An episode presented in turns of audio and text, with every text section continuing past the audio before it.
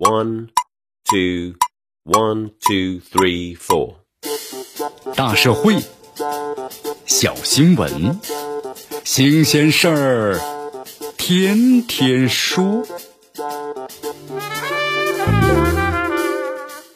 朋友们，你们好，这里是天天说事儿，我是江南。根据媒体的报道说，这护士啊兼职摆摊儿，两周赚了一万五，之后呢全职开店。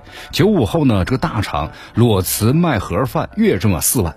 你看，关于年轻人呢，咱们这个摆摊致富的案例啊，在网络上屡见不鲜。那么这些故事啊，其实看一看大同小异。比如说啊，对这个忙碌啊、内卷的工作感到非常的厌倦，对自身的财务状况呢有更高的期待，想干点这个副业。于是，一番调研之后呢，果断的选择了摆摊。最后结果怎么样呢？似乎也不错，这个摆摊收益呢也很好，以至于辞去了主业，专职就摆摊了。其实这些案例呢，现实中有吗？有，很少很少。啊，都是被媒体挖掘出来的。你看，在相关的报道中啊，这些年轻人有着呢敏锐的商业嗅觉，想做呢敢做的行业，再加上运气上佳，在摆摊界就摆出了这么成功。那么这样的故事呢，赚足了眼球，也吸引着，也吸引着呀跃跃欲试的年轻人纷纷的投身于其中。你看，这个某招聘机构发布了二零二一年大学生就业的报告显示，如今年轻人就业去向呢是多元化的。选择呢自由职业、自主创业，还有就是慢就业等方向的人数啊，在逐年递增。那么这显示出了新的就业取向。很多年轻人呢，倾向于自由从容的感兴趣的工作，不再是执着呀传统的体面稳定了。你看这个摆摊儿啊，符合年轻人的这个脾胃啊。摆摊的门槛低，资金要求也不高，也没有老板领导或者是复杂的职场人际关系。年轻人呢，完全可以轻装上阵，一个铺盖或者一个汽车后备箱，来去自由、潇洒、从容。而且摆摊的每一笔收入啊，都是对自己努力的直观的报偿，不再用眼巴巴的等着那发薪日。这种自我掌控的感觉，对年轻人吸引力是很大的。在这个诱惑面前，其实我们要说的是啊，清醒一点吧。那些成功案例呢，其实是被选中的，遍地的都是造富的神话，更是一种的情绪的释放，而不是真实的市场反应。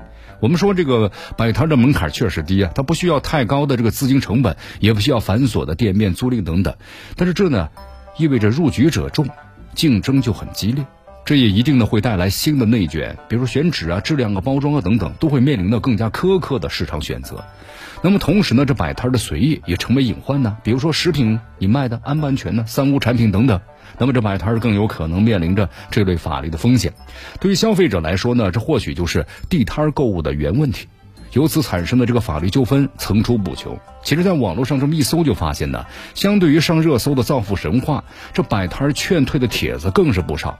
许多这个脑门一热就入局的年轻人，等到真的你置身于其中，就会发现，看似门槛低的这个摆摊啊，有非常多的门道，甚至会遇到许多呢始料未及的困难，难以抢到好的位置，无法估量的这客流量，长时间站立好辛苦啊，很快就让这摆摊丧失了盈利能力。也让一场的轰轰烈烈创业迅速的熄火了。咱们说这些啊，倒不是给年轻人呢泼这个冷水，但有必要提醒一下年轻人，咱们入局之前呢，不妨保持一份清醒和冷静。这摆摊呢不等于发财，也并不代表适合每一个人。我们说个人的禀赋是不同的，知识积累呢当然也不一样。这各行各业啊，也终究呢有可见或者不可见的门槛。对于摆摊儿呢，咱们不可低估，也不必抱有啊浪漫化的想象。不可否认，咱们现在年轻人呢，颇有一点呢这个副业焦虑的样子，不停的寻找着各种的造富的机会。就像此前呢炒作的年轻人兼职，对吧？铺天盖地的各类广告，有些年轻人呢，最后不过是被良莠不齐的培训班呢收割了一波。那么现在如今面对这摆摊的火热，年轻人也要擦亮双眼，你避免的贸然进场，最后呢只剩下是一地鸡毛。最后啊，非常希望呢，就是有志于摆摊的年轻人，可以理性的评估一下自身的条件和行业的状况，在做好充足准备之后啊，投身于其中。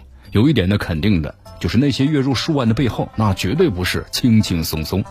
这里是天天说事儿，我是江南，咱们明天见。